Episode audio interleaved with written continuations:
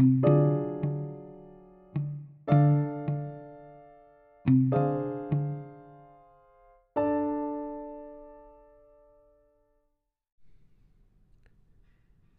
ciencia no es cultura.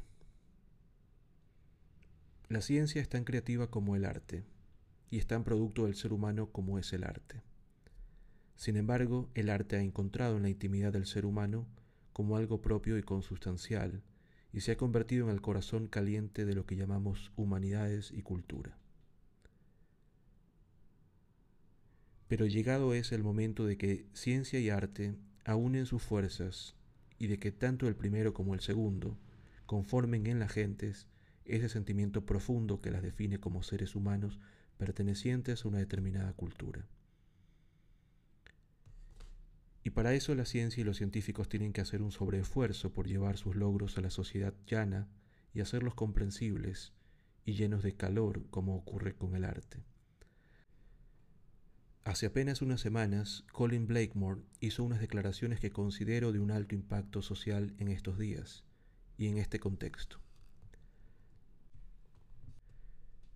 La ciencia está siendo reconocida cada vez más como parte de la cultura, pero sigue siendo aceptable que la gente se meta en sofisticadas discusiones sobre temas científicos de los que no tiene ni idea, y que eso no se vea como expresión de su incultura o su nivel de educación.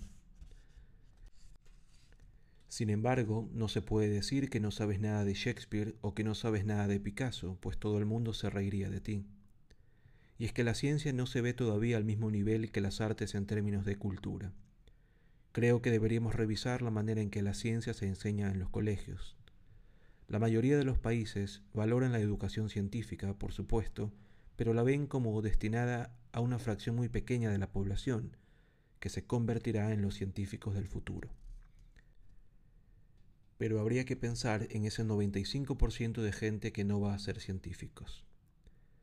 Hay que rediseñar la educación de la ciencia para que la gente la encuentre aceptable y pase a formar parte de su cultura general.